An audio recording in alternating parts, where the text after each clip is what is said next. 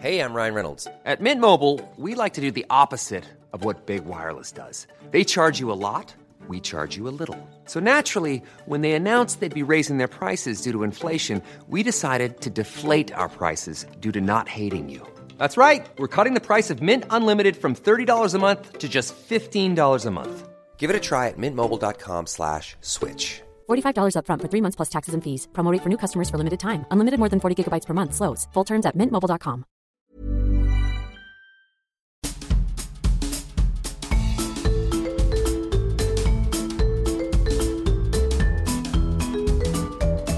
Vous écoutez le podcast de So Planet.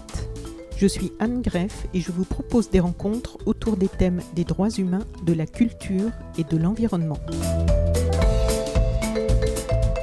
Aujourd'hui, je reçois sur So Planet Marine Calmé pour son livre Devenir gardien de la nature, sous-titré Pour la défense du vivant et des générations futures. Marine Calmé est juriste en droit de l'environnement et porte-parole du collectif Hors de question, Hors OR, qui s'oppose au projet Montagne d'Or et à l'industrie minière en Guyane. Marine Calmé milite pour la défense des droits de la nature. Donc je, reprends le texte qui est sur ton livre, Un pied en Amazonie et l'autre en métropole. Elle élabore de nouvelles réponses à la crise écologique, inspirées de l'intelligence des écosystèmes et des savoirs des peuples autochtones. À 30 ans, elle est présidente de Wild Legal, une association qui s'est donnée pour mission d'être une école et un incubateur pour les prochains procès en défense des droits de la nature. Experte auprès de la Convention citoyenne pour le climat, elle se bat pour la reconnaissance du crime d'écocide. Bonjour Marine et bienvenue sur So Sweet Planet. Merci et bonjour. Ce qui m'a beaucoup plu dans ton livre, donc Devenir gardien de la nature, c'est que en fait c'est beaucoup plus intéressant que ce qu'on pourrait croire en voyant ce livre comme ça sur un, bien que la couverture soit très belle, parce qu'on pourrait voir le livre sur une table d'une librairie et puis avoir un peu des préjugés, parce que en fait c'est beaucoup plus intéressant et intelligent qu'un simple livre qui surferait sur la tendance du moment, genre une aventurière des temps modernes, écoféministe, engagée sur les questions écologiques, qui serait allée en pleine jungle, en Amazonie, avec les peuples autochtones. Et c'est beaucoup plus profond que ça ce livre, ton livre, et c'est très bien construit à plusieurs niveaux, parce qu'il y a à la fois ton parcours personnel, donc comme un journal, qui est assez captivant, il y a l'aspect juridique, puisque tu es juriste, qui, sans être ennuyeux, je le précise, nous permet de mieux comprendre de l'intérieur ce à quoi vous vous attaquez, je dis vous parce que là c'est au pluriel, donc avec les personnes qui t'accompagnent, notamment donc ce à quoi vous attaquez, notamment au travers de ces trois années de mobilisation contre les industries extractives en Guyane française. Et cela nous permet aussi de mieux comprendre où ça bloque. Ça, j'ai trouvé ça vraiment intéressant aussi, parce que vu de l'extérieur, on ne comprend pas très bien quelquefois. Donc, tu nous refais aussi le contexte historique et ce qui est pas négligeable par rapport à la Guyane française, que l'on connaît si mal, et puis, ce que j'ai trouvé intéressant aussi, c'est ton attitude avec cette perpétuelle remise en question de ta compréhension des choses, de la façon dont vous vous y prenez, de la façon dont on peut militer. Tu observes beaucoup, on va le voir dans l'interview, lorsque tu es allé sur place auprès des peuples autochtones. Donc tu observes beaucoup pour vous donner les moyens de faire vraiment avancer les choses et de réussir. Et tout ça à la fois ponctuellement sur des cas concrets sur lesquels tu t'engages, puisqu'il y a eu pas mal d'autres cas aussi avant ce livre, mais aussi pour faire advenir ce changement profond de société, de paradigme, ces modifications structurelles que tu souhaites et dont nous avons maintenant tous besoin sur cette planète. Et d'ailleurs, tu résumes, je trouve assez bien tout ça dans les dernières pages de ce livre, page 191. Tu écris si je raconte tout cela, ce n'est pas dans le but de faire l'éloge exotique de ces peuples d'Amazonie ou d'essayer de dépeindre un tableau paradisiaque d'une civilisation qui pourrait être le nouveau fétichisme des écologistes métropolitains, mais bien pour interroger notre relation à la nature, sa place dans notre imaginaire collectif et son rôle dans nos apprentissages. Donc, dans ce livre, tu expliques pourquoi il est urgent de réaliser de profonds changements de société. Est-ce que tu peux déjà nous dire comment toi, tu t'es éveillé à ces préoccupations environnementales? Est-ce que ça a été une évolution progressive Ou est-ce qu'il y a eu un moment de bascule, un déclic un moment précis? Quel a été le point de départ de tout ça? Alors déjà, merci pour ce beau résumé du livre et puis tous ces compliments. Heu, j'espère que ça donnera envie à d'autres, heu, de se pencher sur ce livre. Alors effectivement, je crois que chez moi, il y a eu plusieurs temps de déclic, en fait. J'ai eu de la chance parce que je suis née dans une famille, où mon père m'a enseigné l'amour de la nature très jeune. Lui, il était biologiste et a partagé donc tout ce savoir qu'il avait sur la nature depuis l'enfance avec nous. En tant que, justement, plongeur, on partait découvrir les océans ensemble. Il m'apprenait, le nom des poissons, mais aussi, dans nos randonnées, le nom des plantes et c'est pas rien. C'est quelque chose de très important, je pense, justement, sur, l'ouverture à la nature et ensuite, j'ai eu plusieurs étapes puisqu'à travers ma formation en tant que juriste, j'ai choisi par curiosité de m'intéresser à la question du droit de l'en de l'environnement et déjà, à la période, donc de l'université, j'avais choisi de faire du droit comparé. C'est-à-dire pas d'apprendre, uniquement le droit, de l'environnement en France, mais aussi de le comparer avec le droit alors en l'occurrence, moi je faisais du droit comparé allemand et donc je comparais, ce qui n'allait pas, en Allemagne et ce qui n'allait pas en France. J'essayais de trouver des solutions entre les 2 et il se trouve que je me rendais bien compte que, bah, on n'avait peut-être pas les mêmes règles, mais en fait on arrivait au même résultat complètement problématique et donc je me suis dit: «Mais c'est peut-être pas finalement une question de droit, c'est peut-être une question de culture». Et donc c'est pour ça qu'ensuite j'ai essayé de faire un pas de côté, aller voir vraiment dans d'autres civilisations, quelle était la relation à la nature et donc c'est vraiment en travaillant, en découvrant la Guyane, en travaillant avec les peuples autochtones que j'ai fait ce pas de côté et que je me suis rendu compte qu'effectivement, heu, le droit n'était que, en fait, la transposition, l'écriture de notre relation avec la nature.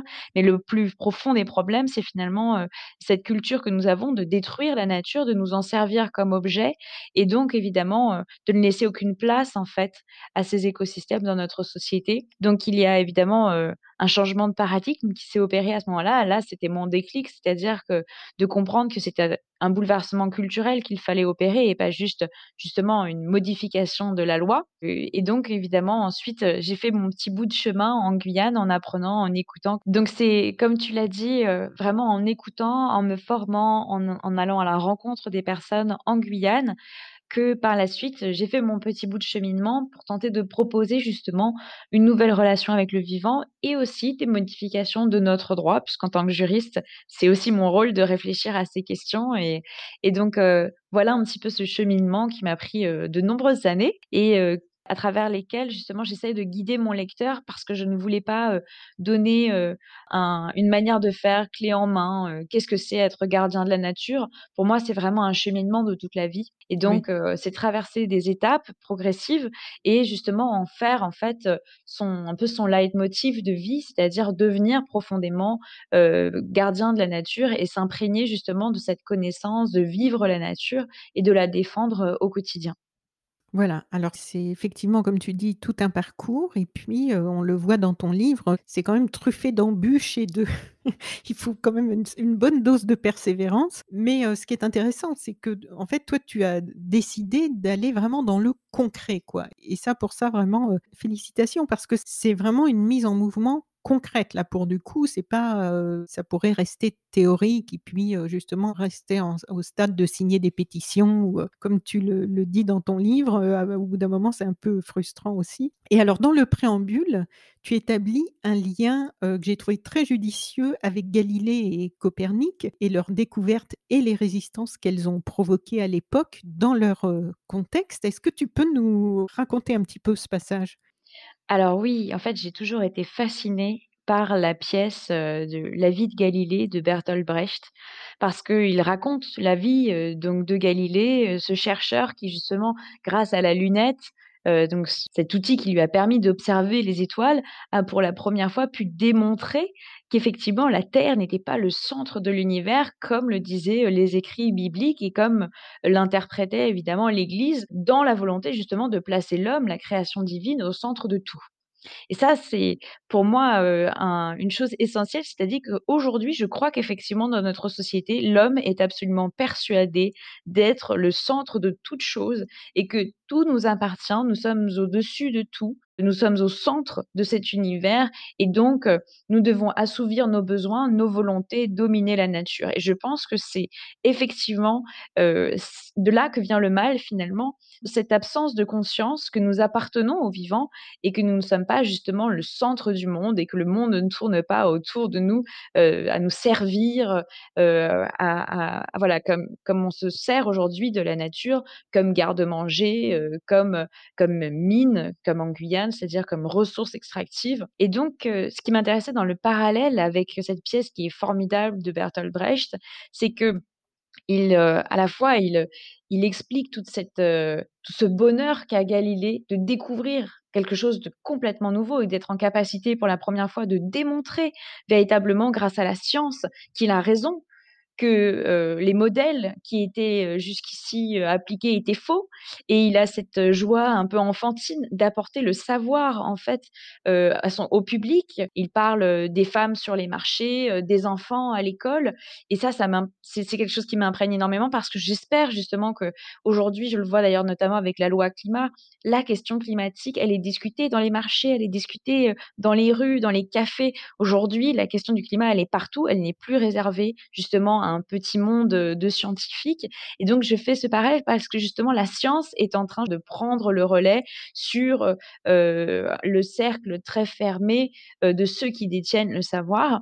Et justement, grâce à ça, il est en capacité de démontrer que ce modèle qui nous était dicté jusqu'ici, ce n'était qu'un dogme, c'était faux, et que donc il faut le remettre en question. Et de la même façon, aujourd'hui, on le voit bien, la question du climat, de l'extinction des espèces et tout ça, elle est démontrée par les scientifiques, les citoyens s'en emparent et sont capables d'avoir aujourd'hui un débat construit permettant de remettre en question le modèle capitaliste, extractiviste, globalisé, libre-échangiste. Et c'est vraiment une révolution profonde, c'est-à-dire qu'on ne peut plus dire au peuple en les regardant de haut, mais vous ne vous inquiétez pas, la main du marché va réguler les richesses. il y a un effet de ruissellement, les riches vont vous reverser quelque chose, c'est évident. Quand les riches vont bien, tout le monde va bien. Aujourd'hui, on voit bien que c'est absolument faux, mais en plus, on a ces connaissances vis-à-vis -vis de la nature qui nous permettent aussi de dire pourquoi c'est faux et pourquoi ce schéma de développement n'est plus acceptable. Et donc, j'essaye à travers ce parallèle avec Galilée de démontrer que justement c'est en apportant ce savoir à tous qu'on peut remettre en question aussi notre culture et changer complètement notre mode de la façon dont on voit le monde. À l'époque, j'imagine assez bien le, le tremblement de terre que ça a dû être pour des personnes qui s'étaient toujours imaginées comme le centre de l'univers, d'un coup réaliser que non, l'humain était dans le vide, projeté quelque part dans l'espace, tourné autour d'autres planètes. Eh bien, de la même façon, aujourd'hui, il faut qu'il y ait ce tremblement de terre, il faut que l'humain comprenne qu'il fait partie de cette communauté du vivant, qu'il n'a pas justement à entretenir des relations de domination vis à -vis des autres espèces, et que nous devons trouver absolument un mode de vie qui soit apaisé, qui soit compatible avec le fonctionnement du vivant et donc aussi les règles de la physique, de la chimie, de la biologie. Et c'est ça qui je trouve fascinant, c'est que pour une fois, on peut s'en référer à la science pour donner beaucoup de pouvoir à nos citoyens pour remettre en question ce système. Tu montres bien en même temps que les résistances ont été très violentes.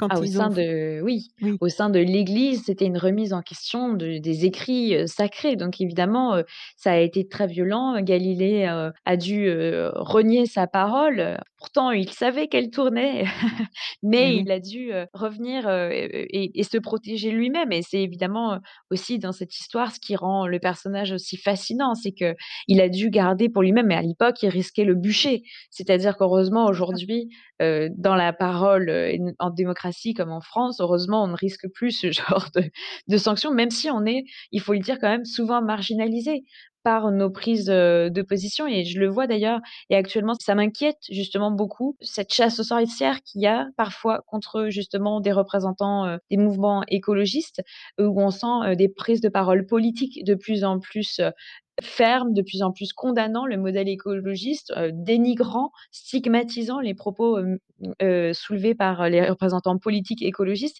Ça m'inquiète parce que ça me fait penser à cette censure de l'Église à l'époque qui a voulu faire taire de la même manière Galilée et puis les autres scientifiques qui remettaient en question le système. Et je pense que le parallèle est très intéressant parce que justement aujourd'hui, ça veut dire quoi? Ça veut dire qu'il faut continuer à s'appuyer sur la science, les faits et continuer évidemment à diffuser cette parole parce qu'en fait, ce qui a été très intéressant dans dans cette révolution copernicienne, c'était que c'était la, la lunette, le fait que chacun puisse posséder le microscope pour regarder lui-même vers les étoiles, qui a fait que l'Église n'a pas pu tenir bien longtemps face à ce dogme que tout un chacun pouvait remettre en question finalement en simplement pointant un microscope vers l'espace. De la même façon, aujourd'hui, nous avons Internet, nous avons la radio, le téléphone, les informations circulent tellement vite que si justement cette prise de conscience et ces paroles sont diffusées, alors je pense que justement ces dogmes ne pourront plus tenir très longtemps et on ne pourra plus étouffer la voix de ceux qui veulent faire entendre un nouveau modèle, faire naître un nouveau modèle en fait, à la fois juridique, politique, économique mais on, est dans cette, euh, et j'en parle dans le livre, c'est-à-dire euh, ce cheminement à travers trois étapes. D'abord une idée dont on rigole, dont on se moque, puis une idée qui fait peur, et je pense qu'on en est là. L'idée fait peur aujourd'hui de, de ce changement de paradigme absolument nécessaire. Et puis demain, nos enfants trouveront complètement aberrant le système dans lequel on a vécu aujourd'hui et se demanderont bien comment on a fait pour supporter ça aussi longtemps. Donc, on en est à la deuxième phase pour moi. Les idées font peur, elles sont stigmatisées. Il y a des confrontations qui sont devant nous et qu'on traverse actuellement d'ailleurs. Et puis demain, heureusement, on aura, j'espère, atteint ce stade où la pensée écologiste sera absolument mainstream et on ne reviendra plus jamais en arrière. Ça me fait penser au film La Belle Verte de Colin Serrault. Complètement, mais complètement. La, phase 3, parce que là, on n'y est pas encore quand même à la phase 3. Ni... Non, non, ça prend, je pense, plusieurs générations. Euh, d'ailleurs, euh, Galilée est, mort hein, avant de voir en fait son œuvre euh, devenue justement commune. Toute sa vie, il a dû garder le silence après avoir renié ses convictions. Alors, heureusement, j'espère ne pas jamais en avoir à arriver là, mais, mais n'empêche que il est évident que pour changer les mentalités, il faut des générations. Et donc, le plus important est aussi d'apprendre à nos enfants à être de bons gardiens de la nature. Mais ce qu'il y a, c'est que là, on n'a plus beaucoup de temps, en fait. Hein. On ne va pas pouvoir attendre des générations pour réaliser, pour opérer les changements qui doivent être mis en place. Et on a une urgence qui est assez inédite aussi. Oui, et en même temps, justement, c'est maintenant que tout se joue, c'est-à-dire le changement culturel, il est là. Les jeunes générations, elles sont très conscientes de ce qui est en train de se passer. Elles grandissent avec cette culture un peu du risque, c'est-à-dire elles savent ce qui va arriver et, et elles sont plus sensibilisées que n'importe quelle génération avant elles. Mmh. Donc j'espère que ça va aller assez vite maintenant. Alors, dans ce préambule, tu expliques aussi par rapport aux peuples autochtones, je te cite, la révélation qu'a représenté le fait de voir notre culture occidentale à travers leur regard et leur lutte. Comment est né cet intérêt pour les peuples autochtones et cette envie qui est apparemment euh, parallèle, cette envie de décentrer ton regard, de te décentrer?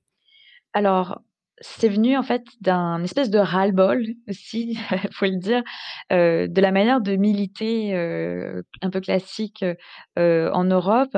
c'est-à-dire, j'avais l'impression de faire énormément de choses, de dépenser une énergie considérable. Alors, j'écrivais des recours, je me suis battue contre la centrale de Flamanville. Il y a eu Notre-Dame-des-Landes, évidemment, on était des milliers à, se mobiliser contre Notre-Dame-des-Landes, et d'autres sujets sur lesquels j'étais extrêmement active. Et en fait, je ne voyais pas les choses avancer. C'est-à-dire que je voyais qu'il y avait un pouvoir politique absolument sourd à nos revendications, qu'il fallait marcher dans la rue. Chaque année, il y avait des marches à, Notre-Dame-des-Landes et on n'avait pas l'impression que ça bouge pour autant. des recours, j'en ai déposé, j'en ai perdu beaucoup. Et donc, c'était un espèce de ras-le-bol de voir les choses qui n'avançaient pas. Et pour autant, une fatigue considérable parce que j'y mettais une énergie dingue. Et donc, je me suis dit que peut-être j'arriverai en, partant, en allant voir comment ça mmh. se passe ailleurs, j'arriverai à trouver des solutions plus utiles que celles qui, je voyais bien, me laissaient trépigner sur place de ne pas pouvoir obtenir des victoires. Et donc, partir en Guyane, alors c'était, j'y suis allée parce qu'on m'a demandé d'y aller aussi, évidemment. j'ai pas fui comme ça la France métropolitaine, mais on, m'a proposé d'aller travailler là-bas auprès des peuples autochtones et j'ai accepté parce que j'ai trouvé que c'était un challenge très intéressant, que je les avais rencontrés et que c'était comme une bouffée d'air frais. Eux, ça fait des centaines d'années qu'ils résistent justement, que leur culture résiste au colonialisme, à l'extractivisme, au pillage de leurs richesses et ils ont réussi à préserver leur identité, à préserver leur mode de vie et j'avais envie de comprendre du coup, mais comment est-ce qu'ils avaient réussi à faire ça? Quels étaient les fondements de leur société qui permettaient à ces peuples, en fait, de continuer à défendre leur identité? Et donc et donc c'est en travaillant, à essayer de comprendre, donc j'ai beaucoup écouté, en fait. J'ai beaucoup, beaucoup appris et écouté et et ça m'a permis justement d'avoir ce reflet de nous, de notre société, de ce qui ne va pas, de ce qu'il faut changer et d'essayer de comprendre quels mécanismes nous pourrions déconstruire dans notre droit qui bloque, qui fait obstacle en fait à un avenir meilleur et heu, qui nous permettent de revenir à une nouvelle réflexion, à reconstruire en fonction justement de l'avenir que nous voulons avoir ensemble. En fait, on voit bien, heu, au fur et à mesure que tu parles qu'effectivement tu tu as un esprit qui fonctionne beaucoup en établissant des en faisant des synthèses de parce que déjà dès le début, quand tu as parlé du droit comparé, il y avait déjà cette idée de comparer, de parallèle et de de prendre du recul par rapport à un système dans lequel on est. Oui, je pense que c'est fondamental de prendre ce recul parce que quand on est, oui. heu, au milieu du problème, on nage dans ce problème, on n'a pas, heu heu, suffisamment en fait le panorama complet de quel est le problème, quelles sont les racines, qu'est-ce qui fait que justement on a telle ou telle solution qui est une crispation et et on voit que son adversaire en fait. Le problème, c'est qu'on voit, heu, que ce qu'il y a en face de nous, la partie la plus visible de l'iceberg, mais on ne voit pas ce qu'il y a en dessous, tous les problèmes, heu, toute la société justement qui est ancrée dans certains dogmes ou ou certains paradigmes toxiques et justement en allant voir, bah, comment d'autres peuples ont réussi à construire leur civilisation, ça nous permet pour une fois déjà d'observer, d'être dans une position non plus de combat mais d'écoute et donc d'apprendre d'autres choses. Et puis moi j'ai appris du coup beaucoup de choses, qui justifiaient pour moi justement, le fait que ces peuples aient pu eux, grâce à des structures différentes de société, évoluer de manière cohérente avec aussi le fonctionnement des écosystèmes, donc sans remettre en question justement la préservation de la nature, tout en se développant, en allant chercher le bien-être de tous les individus du corps social et non plus de quelques-uns qui tirent profit justement, heu, des inégalités, heu, qui affectent tous les autres. Et donc heu, là, c'est vraiment en regardant comment fonctionnent d'autres peuples qu'on peut se dire et identifier tout ce qui va mal dans nos sociétés et tout ce à quoi on pourrait remédier pour tenter de trouver un nouveau modèle, qui nous permette à la fois de répondre à une crise sociale, mais aussi à une crise écologique. Alors justement, tu replaces, heu, aussi les cas particuliers de Montagne d'Or et des forages offshore dans un contexte beaucoup plus large dès le début, comme tu viens déjà un petit peu de nous en parler. Tu écris: «Sur les traces de l'écrivain uruguayen Eduardo Galeano, auteur de l'ouvrage Les veines ouvertes de l'Amérique latine, dans lequel il relate l'histoire d'un continent façonné dans la boue et le sang par la colonisation européenne et les entreprises minières. Et tu écris: «Je suis allé constater de mes yeux les séquelles de cette prédation et les conséquences structurelles, politiques et économiques pour les populations locales et les écosystèmes». Et plus loin tu poursuis: «Ainsi, il m'a été donné de voir sous un nouvel angle les impacts de la déconnexion de notre civilisation avec le vivant». Comment est-ce que tu établis et à quel moment dans ton parcours un lien de cause à effet entre notre déconnexion du vivant et ces grands projets? Alors, je pense que, mmh, ça a été durant le débat public avec la société Montagne d'Or, puisque, en fait, la première chose qui nous touche quand on arrive en Guyane française, c'est évidemment cette forêt.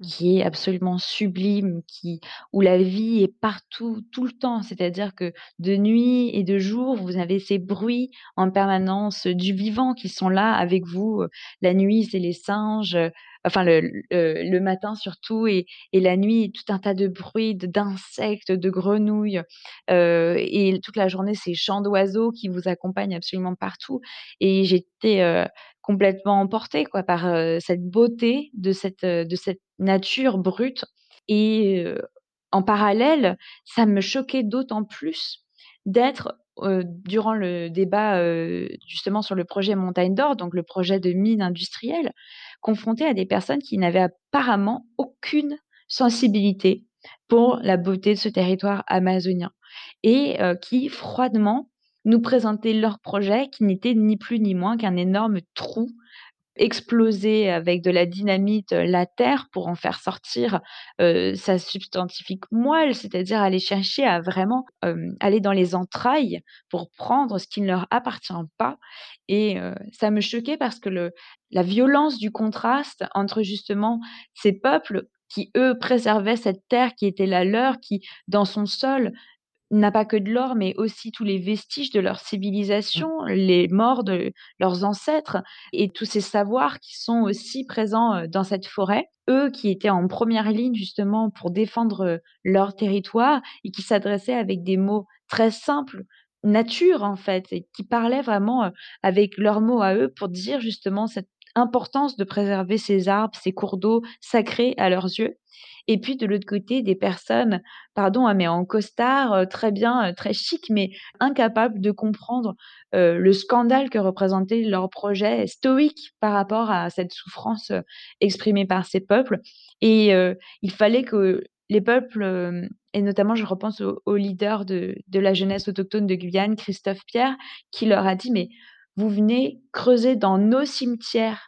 Est-ce que si moi j'allais au cimetière du Père Lachaise, chercher les bijoux dans les tombes de vos morts, vous seriez d'accord?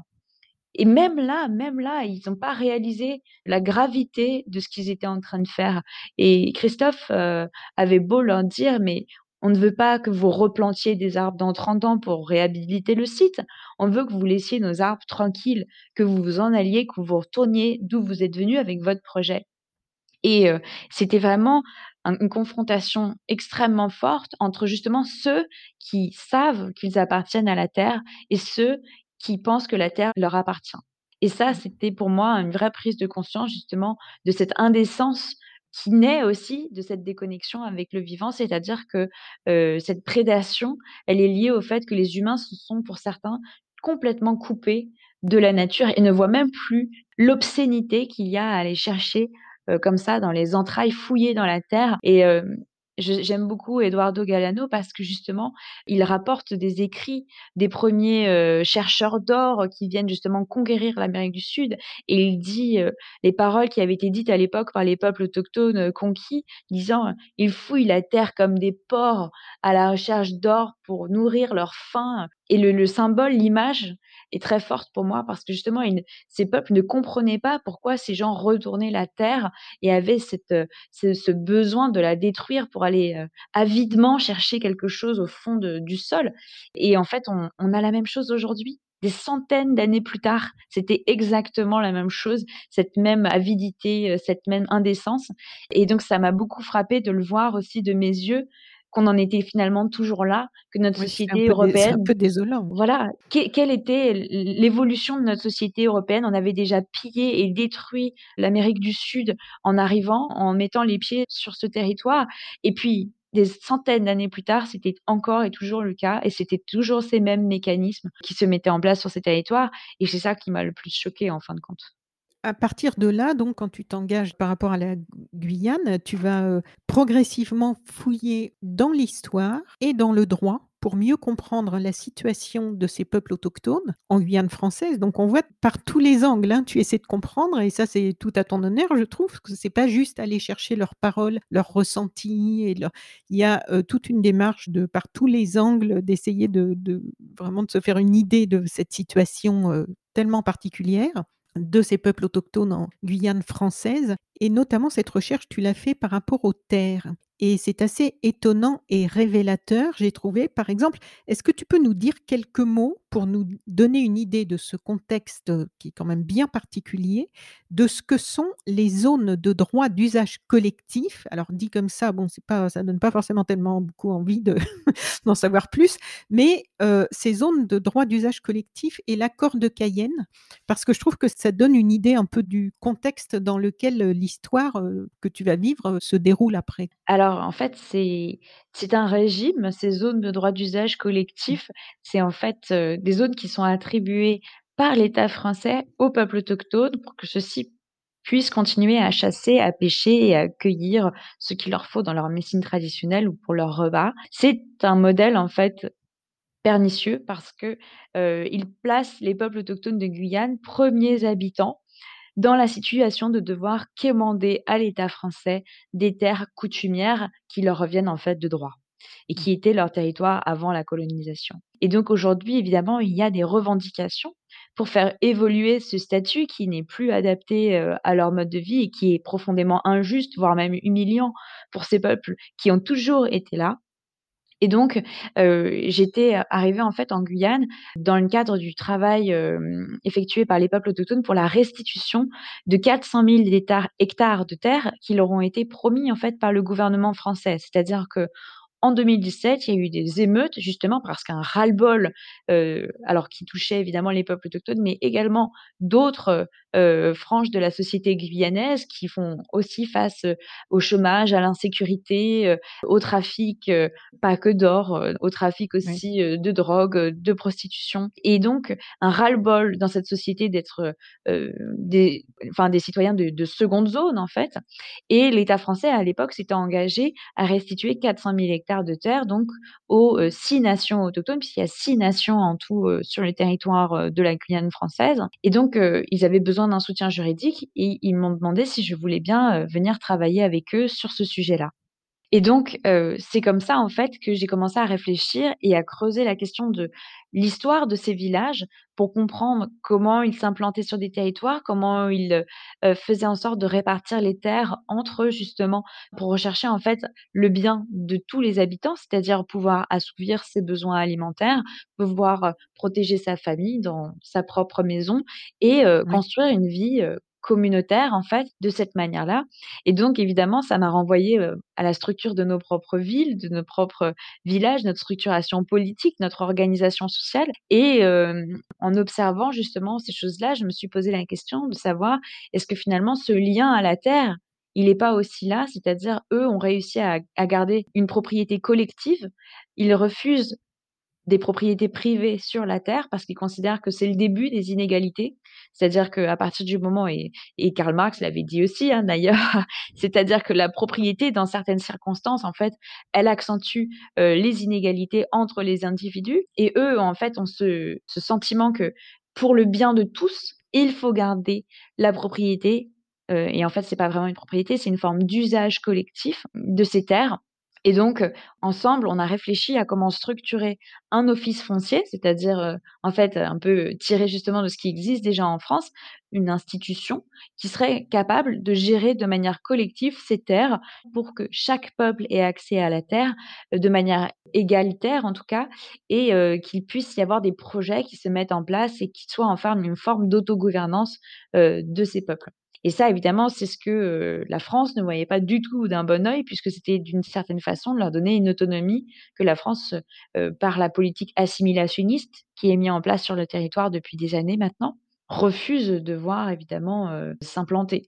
Et donc, on a été sujet à beaucoup de, conflits avec les, différentes autorités qui voyaient ça d'un mauvais œil ce qui était en train de se passer. D'ailleurs, il faut bien le dire qu'aujourd'hui, on est en 2021, ça fait donc 4 ans, puisque c'était en avril hein, 2017, 4 ans que les peuples autochtones ont obtenu cette promesse de la part du gouvernement et que rien n'a évolué et qu'aucune terre n'a été restituée à ces peuples parce qu'il manque encore l'outil, justement, cet office foncier pour, pour leur permettre d'aboutir et d'obtenir leurs terres. Et donc, Aujourd'hui, on voit bien la crispation vient aussi de cette terre, mais de l'autre côté, évidemment, il faut, faut se poser la question, mais pourquoi y a-t-il ces crispations?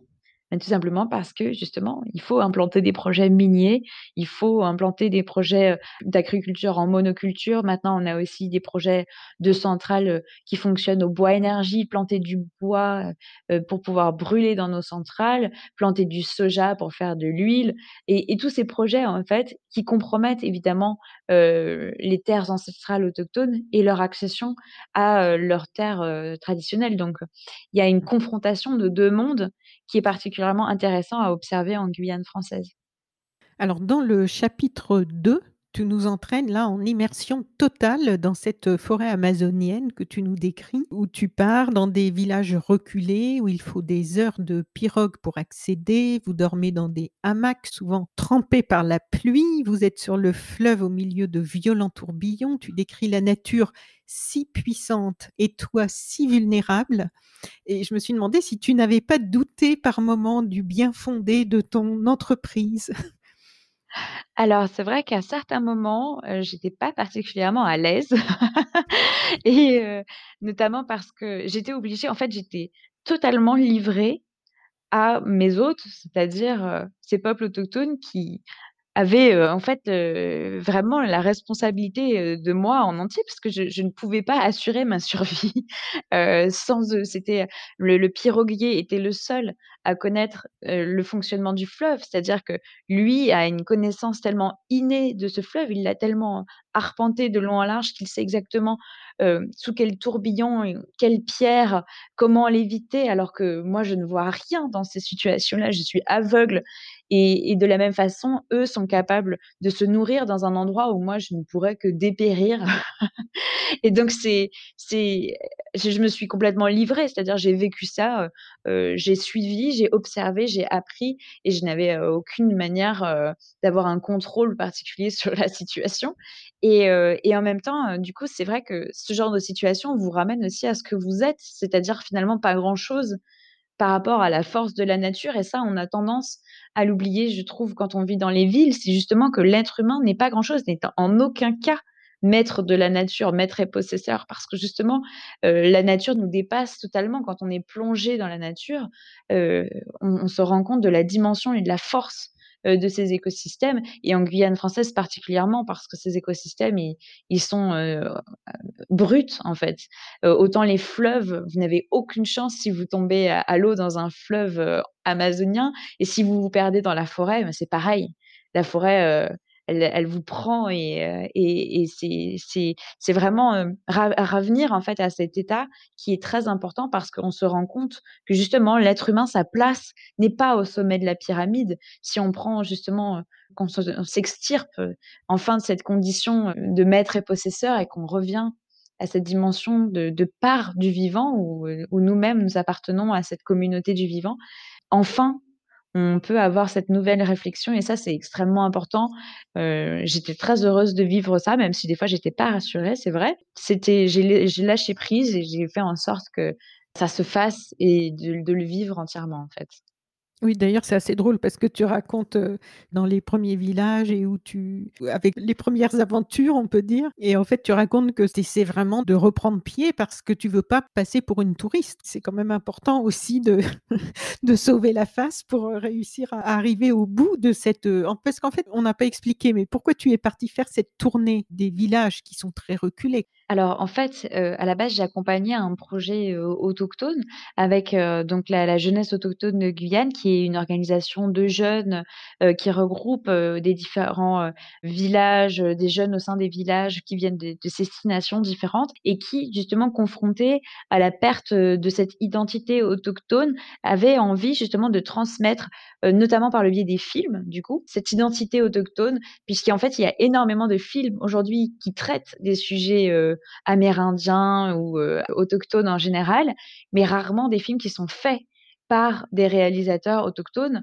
et donc leur Mmh. ambition, c'était de montrer ce patrimoine et comment il peut se transmettre aussi à travers des arts, qui sont nouveaux, qui parlent du coup aussi à la jeunesse et donc on était arrivé avec, une liste, de films qu'on montrait comme ça dans les différents villages. Alors pour moi, c'était évidemment, moins le fait de de montrer des films que, de sensibiliser ces peuples autochtones aussi à des questions, de droit. Parce que j'y suis allée en tant que, heu, juriste, ils avaient beaucoup de questions, ils n'avaient jamais vu une avocate avant. Personne n'était allé les voir, Mmh. sur, sur le fleuve et donc ils avaient énormément de questions vis-à-vis de leurs droits, de leur droit à la scolarisation, de leur droit à à chasser, à pêcher, à continuer à vivre comme ils le faisaient, comme avant et puis leur droit aussi d'être protégés vis-à-vis, heu, de ces projets miniers et donc on a beaucoup échangé. Alors j'ai surtout appris d'eux évidemment, mais quand j'ai pu, j'ai essayé de leur donner des informations sur ce que sont leurs droits et comment justement dans cette société, ils peuvent aussi, se défendre vis-à-vis de ce qui parfois constitue des attaques face à leur mode de vie traditionnel. Et alors après, pour revenir à à cette situation, heu, particulière de la Guyane, tu expliques aussi qu'en 1949, la France a créé le service des populations primitives, mais aussi les Les Hom indiens. pour une éducation à la française qui, heu, va en fait, heu, laisser quelques séquelles. Oui, tout à fait. Alors, faut bien avoir en tête qu'en fait, donc la Guyane était une colonie, hein. Le ministère des Outre-mer avant, c'était, le bureau des colonies. Donc, il y a toute une évolution dans notre sémantique, mais le rapport de domination, lui, il est toujours là. C'est-à-dire que, comme dans nombreux États, dans le monde, on parle beaucoup du Canada, des États-Unis, on a tenté d'assimiler ces peuples, de détruire leur culture et de faire de leurs enfants de bons petits Français, qui vont à l'école de la République et qui chantent, et je l'ai vu, hein, Une souris verte, et ce genre de chansons, à l'école qui apprennent donc, l'ensemble de notre répertoire culturel, heu, européen, mais qui n'apprennent pas, heu, leur culture malheureusement et qui du coup sont séparés de leurs racines et donc Nous non hem plus d'ailleurs, on n'apprend pas tellement leur culture. non, nous Nous, en évidemment, on n'a aucune idée de qui ils sont, de de quels sont, leurs savoirs, d'où vient leur identité. Moi, je n'avais jamais entendu parler des peuples autochtones jusqu'à justement, être confrontée à cette situation en Guyane, parce que ce n'est pas le genre de choses qu'on apprend à l'école malheureusement, alors qu'eux apprennent notre école, notre, notre histoire, et donc il y a eu une tentative, hein, d'assimilation, de ces peuples qui continuent d'ailleurs aujourd'hui puisqu'on essaye justement, de, faire en sorte que leur village soit, maintenant dans les villes, donc dans un schéma classique avec un maire, avec, des des employés de mairie, une structure, comme on aime bien, chez nous. Sauf que ce n'est pas leur structure traditionnelle, ça n'a rien à voir avec leur structure traditionnelle. Il faut bien voir que ce sont des peuples qui majoritairement sont des structures sans chef, parce que ce sont des petits groupes d'individus d'une cinquantaine, heu, à l'origine environ. Des peuples qui étaient semi-nomades, c'est-à-dire avec une implantation, mais qui, au Mmh. gré des saisons justement se déplaçaient dans la forêt et donc ils n'avaient pas du tout une mairie, un centre des impôts, une poste.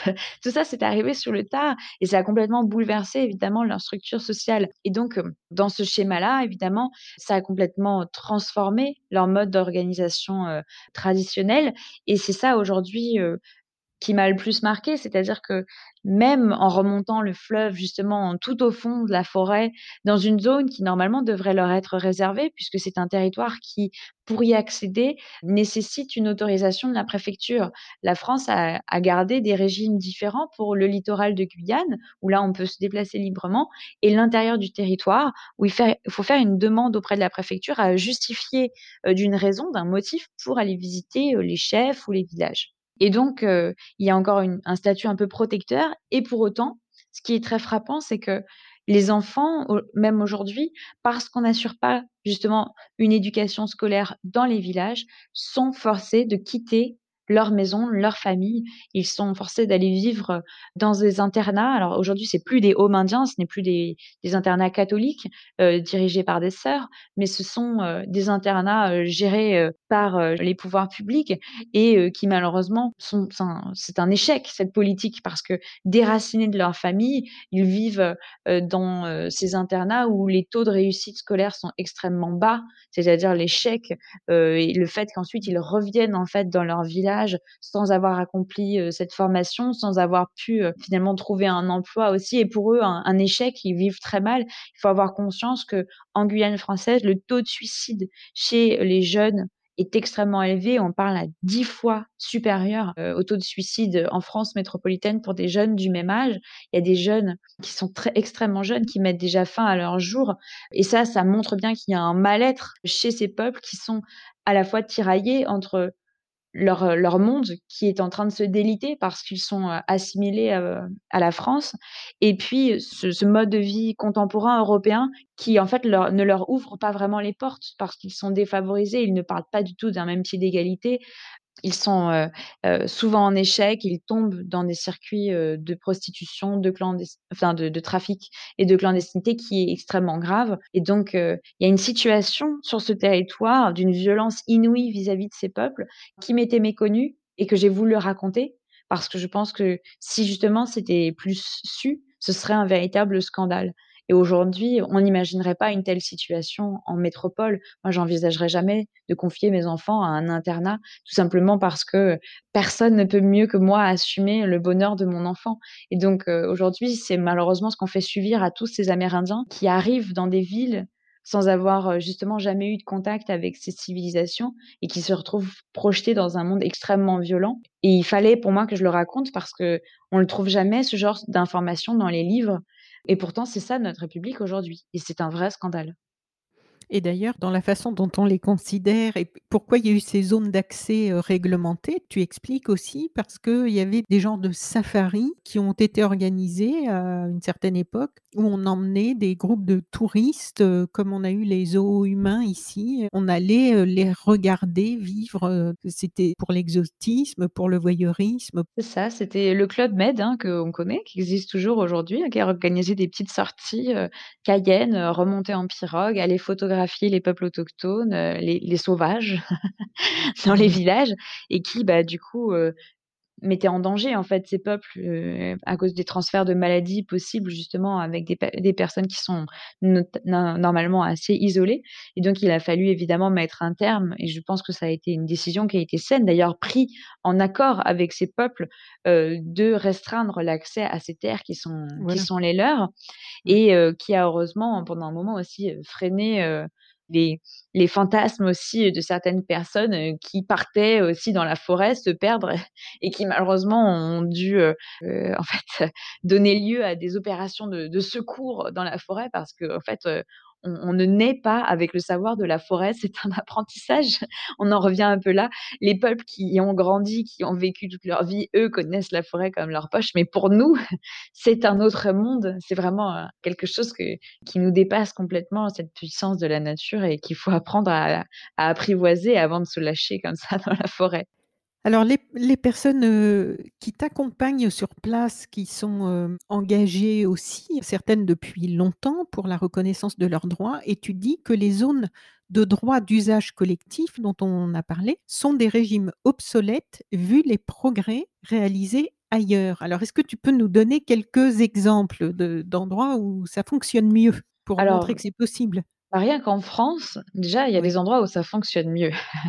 Puisque, heu, le statut, par exemple, heu, des terres coutumières kanaks, donc en Nouvelle-Calédonie, puisque nous avons également des peuples autochtones de l'autre côté, heu, de la planète, sur un territoire français. Les peuples autochtones, heu, kanaks, eux, se sont battus, ont versé leur sang malheureusement pour réussir à arracher à la France des droits supplémentaires justement sur leurs terres, heu, puisqu'on a eu des accords qui ont été, heu, signés à la suite des combats qu'il y a eu en Nouvelle-Calédonie et qui accordaient un nouveau régime aux terres, coutumières. Donc sur les terres coutumières, ce sont les peuples autochtones qui s'autogouvernent et qui décident justement des règles applicables et donc on a 2 systèmes. On a d'un côté le code civil français et un code coutumier qui est vraiment l'affaire des peuples autochtones et donc heu, forcément, heu, un modèle qui est plus respectueux évidemment de leur mode de vie, ancestral. Donc rien qu'en France, on sait déjà qu'on peut mieux faire et puis après, il y a évidemment d'autres États dans le monde où la question, de la protection des terres autochtones a avancé,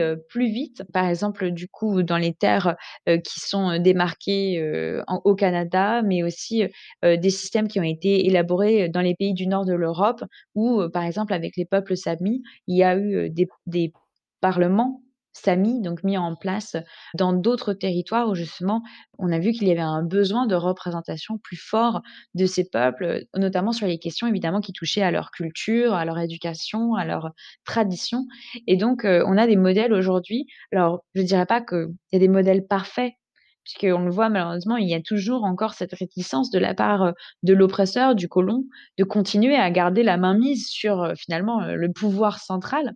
Mais il y a des États où justement il y a un plus fort partage de, ces pouvoirs et notamment en France où on voit bien que justement avec, notre droit actuel, on est capable de laisser de la place à cette culture autochtone et à faire une séparation entre, certains régimes qui nous permettent de respecter leur identité. Page 58, tu écris, tu l'as évoqué déjà un peu tout à l'heure, le, mmh, protocole d'accord signé avec le ministère des Outre-mer en 2017 mentionne une rétrocession de 400 000 hectares, mais les leaders insistent bien sur le fait qu'il s'agit d'une restitution. il rappelle que les terres autochtones n'ont pas été cédées à la France et que le colonisateur les a purement et simplement accaparées. Malgré ce faux pas, écris-tu, l'État français reconnaît pour la première fois que les territoires de Guyane appartenaient aux Premières Nations. De plus, en s'engageant à mettre en place un office foncier autonome, il reconnaît également le droit de décider souverainement de l'avenir des six nations amérindiennes de Guyane. Ça, ça avait l'air plutôt pas mal, non? Sur le papier, ça avait l'air vraiment bien. Et Oui. heu, on a travaillé pendant des mois justement à à tenter de faire aboutir. Alors, hem, en gros, on s'y est pris en en organisant des séminaires, en faisant venir les chefs. Moi, j'étais allée dans les villages pour, heu, comprendre en fait leur histoire et donc aussi leurs problèmes. Parce que, hem, heu, de leurs premières implantations jusqu'à aujourd'hui, souvent il s'est passé de de très nombreuses années et donc, heu, Ouais. leurs besoins ont évolué. Et par exemple aujourd'hui, ils sont, souvent, face à des problèmes, de squat sur leurs terres, de vol et du fait aussi qu'ils ne soient pas raccordés à l'eau, à l'électricité, alors qu'aujourd'hui, progressivement, parce que justement ils s'intègrent dans notre société, c'est une demande qui est tout à fait légitime de leur part de dire, «Il n'y a pas de raison que demain l'électricité ne passe pas par leur village à à eux aussi» et donc heu, il y a tous, ces besoins qui sont exprimés évidemment, par, les différents villages. Et donc je suis allée les rencontrer et ensuite j'ai rassemblé les chefs pour écrire, tenter d'écrire justement un texte, qui leur convienne pour, créer cet office foncier amérindien.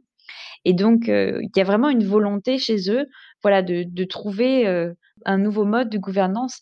Ils refusent, jusqu'à aujourd'hui encore, justement, d'adopter le modèle qui est le nôtre, de passer en propriété privée parce que, heu, on le voit dans certains villages, justement, c'est très intéressant, notamment au village Bellevue, qui est un village vraiment au milieu de nulle part, heu, sur le littoral de Guyane, qui n'a ni accès au téléphone, ni à internet.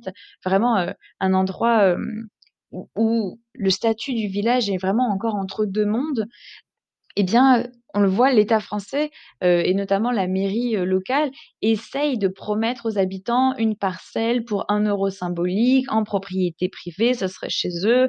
Et en fait, les sages du village, les chefs, savent très bien que ça, c'est un nouvel un nouveau coup porté à leur structure sociale parce que le but est in fine de faire en sorte qu'ils ne tiennent plus en propriété pri collective, c'est-à-dire qu'ils ne tiennent plus ensemble, heu, mais qu'au contraire, ils soient chacun de leur côté éparpillés avec des titres individuels et ça, les chefs ont bien compris que c'était extrêmement dangereux parce qu'on pourrait du coup leur racheter leurs terres en soudoyant des individus. C'est plus facile évidemment que de s'en prendre Mmh. à un collectif et heu, évidemment en les mettant par exemple en faillite parce que ça voudrait dire aussi, des impôts, qu'ils ne peuvent pas assumer et finalement on finirait par les expulser ou racheter leurs terres et du coup détruire leur village. Et donc ça évidemment c'est une menace qui plane et on le sait donc du coup c'est vraiment ce que j'ai observé, c'était que la propriété privée et cette intrusion finalement du modèle occidental, c'était vraiment ce qui mettait finalement le plus en danger, heu, leur structure et leur identité, heu, commune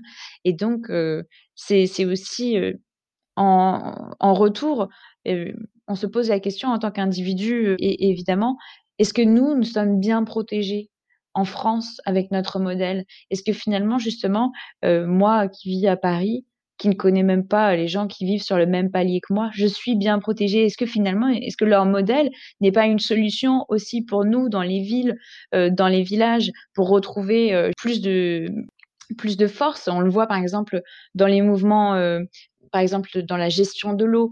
Aujourd'hui, on a on a beaucoup de questionnements justement autour de, heu, la remunicipalisation de la gestion de l'eau dans les villes et dans les villages parce qu'on a laissé la main à, heu, des entreprises privées qui justement, pris individuellement, peuvent tous nous prendre à la gorge, heu, avec des tarifs prohibitifs, avec des services qui ne sont plus à la hauteur. Et on se pose cette question de remettre du commun et le collectif au centre. Et donc on le voit bien aujourd'hui même, en Europe, on se repose la question de: «Est-ce qu'on n'est pas allé trop loin dans la destruction du collectif? Est-ce qu'on ne devrait pas faire un retour en arrière et nous protéger en tenant ensemble?» et c'est ça qui, je pense, est aussi la clé finalement un de ces enseignements, tra que j'ai appris à travers leurs yeux à eux et leur lutte, en Guyane.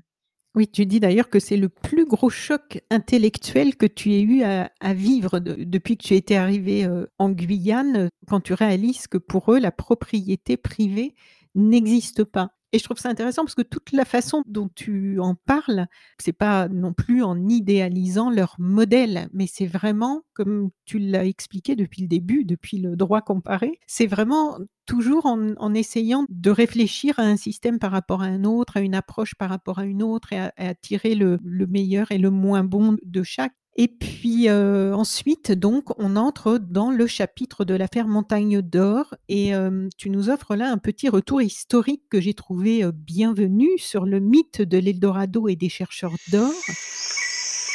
C'est la fin de la première partie de cette interview de Marine Calmé. Vous pouvez dès maintenant écouter le second et dernier épisode. Nous y parlons des trois années de mobilisation contre le projet de mine industrielle Montagne d'Or en Guyane française et des carences de notre société et de nos lois pour protéger la nature.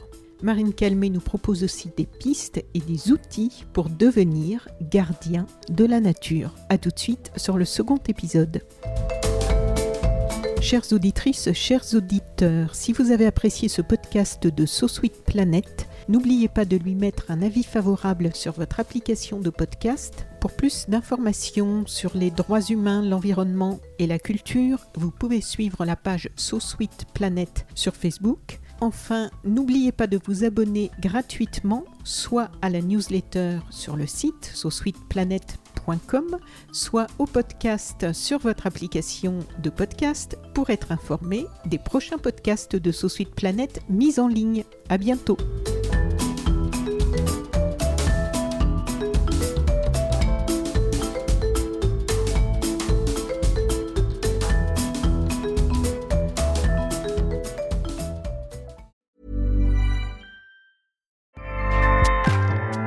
ACAST powers the world's best podcasts. Here's a show that we recommend. Hi, I'm Jesse Cruikshank. Jesse Cruikshank. I host the number one comedy podcast called Phone a Friend. Girl. Let's phone a friend. Not only do I break down the biggest stories in pop culture with guests like Dan Levy and members of InSync, I do it with my own personal boy band singing jingles throughout because it's my show. It's your show, girl. New episodes of Phone a Friend. Yeah. Drop Thursdays wherever you get your podcasts. So work it, girl. Yeah, work it. Okay, that's enough. ACAST helps creators launch, grow, and monetize their podcasts everywhere. ACAST.com.